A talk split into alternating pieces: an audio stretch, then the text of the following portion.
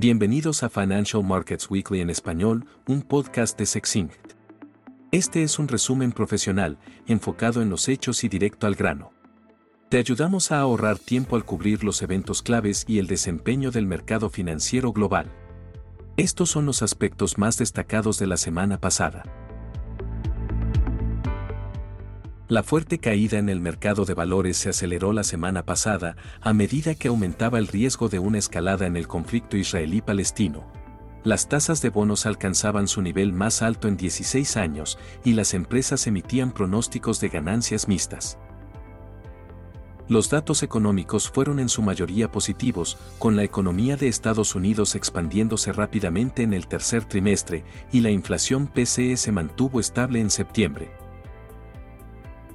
varias megaempresas de tecnología y comunicaciones informaron resultados trimestrales que superaron tanto las estimaciones de ingresos como las de ganancias, pero una perspectiva pesimista emitida por Alphabet desencadenó una fuerte caída. Volveremos a este tema en un minuto. En política monetaria, tanto el Banco Central Europeo como el Banco de Canadá mantuvieron invariables sus tasas de interés de referencia, y señalaron que las mantendrían en niveles restrictivos hasta que la inflación alcance y se mantenga en sus niveles objetivo. El BCE, en respuesta al proceso continuo de desinflación, rompió su racha más larga de subidas de tasas en 25 años al dejarla sin cambios la tasa de depósito se mantuvo en el 4% y la tasa de refinanciamiento en el 4.5%. El BCE destacó la debilidad de la economía de la eurozona, con cifras deficientes en los sectores industrial y de servicios, aunque también resaltó la fortaleza del mercado laboral. Canadá mantuvo sus tasas en el 5%, el nivel más alto en décadas. La actual postura restrictiva ha ayudado a controlar la inflación, pero ha tenido un impacto en la desaceleración de la actividad económica.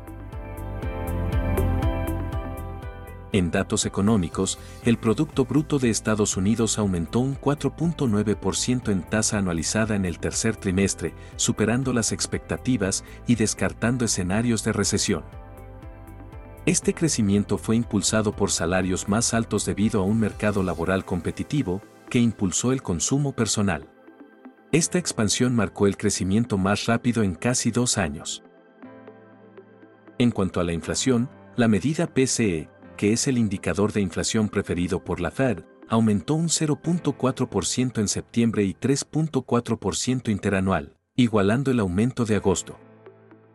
La lectura del PCE en núcleo aumentó un 0.3% y un 3.7%, ligeramente más bajo que en agosto.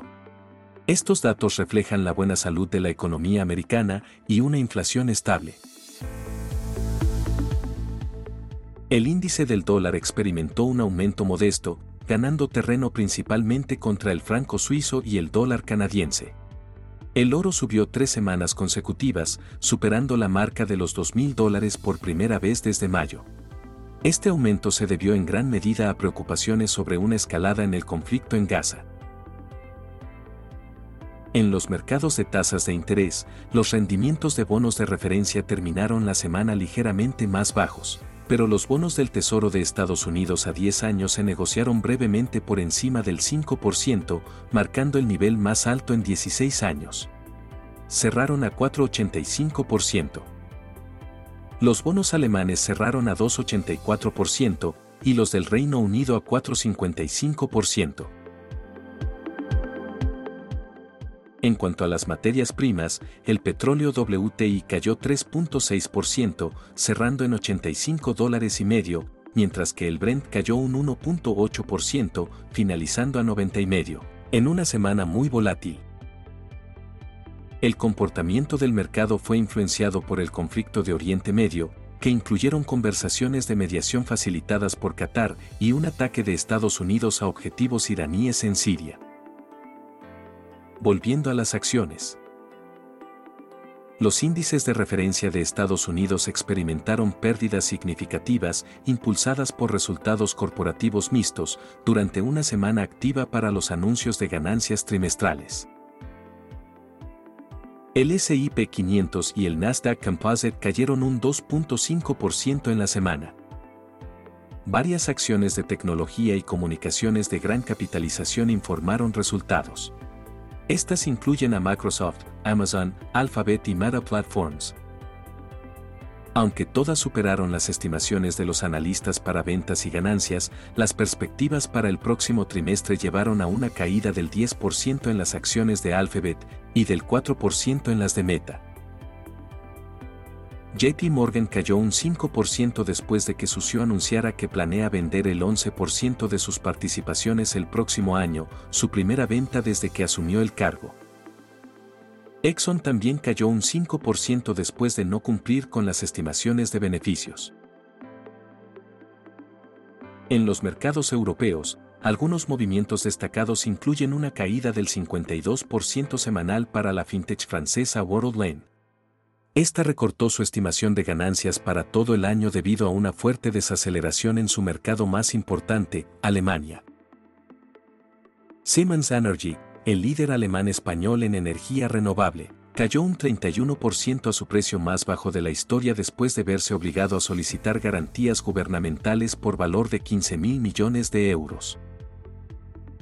Sanofi, el gigante farmacéutico francés, perdió un 17% la semana pasada cuando anunció una perspectiva de ganancias más baja y un enfoque en resultados a largo plazo a expensas de la rentabilidad a corto plazo. Algunos puntos clave para completar este episodio.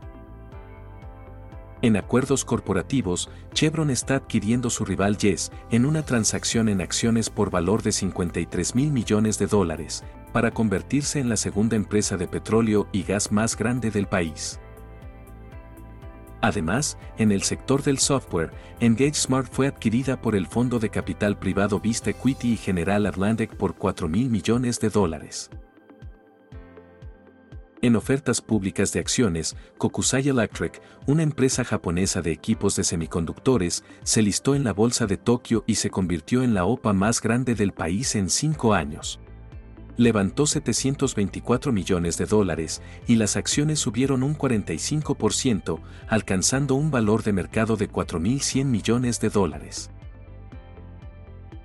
En el sector cripto, Bitcoin lideró con un aumento del 15% semanal, impulsando todo el espacio al alza. Este fuerte repunte se atribuyó a noticias positivas relacionadas con la inminente aprobación de solicitudes de ETF de contado ante la autoridad americana por parte de varios gestores de activos en las últimas semanas, generando optimismo. La semana que viene incluye la reunión de política del Banco de Japón el lunes, la Fed el miércoles y el Banco de Inglaterra el jueves. El viernes obtendremos el último informe de empleo del Departamento de Trabajo de Estados Unidos. También será una semana activa para los anuncios de resultados, que incluyen nombres de primera categoría como Apple, Berkshire Hathaway, McDonald's, Caterpillar, HSBC, Toyota, Pfizer y Airbnb. Eso es todo por esta semana. Por favor, suscríbase al canal y ayúdenos a promocionarlo. Visite succint.info para obtener más información sobre nuestro servicio de suscripción. Que tenga una buena semana.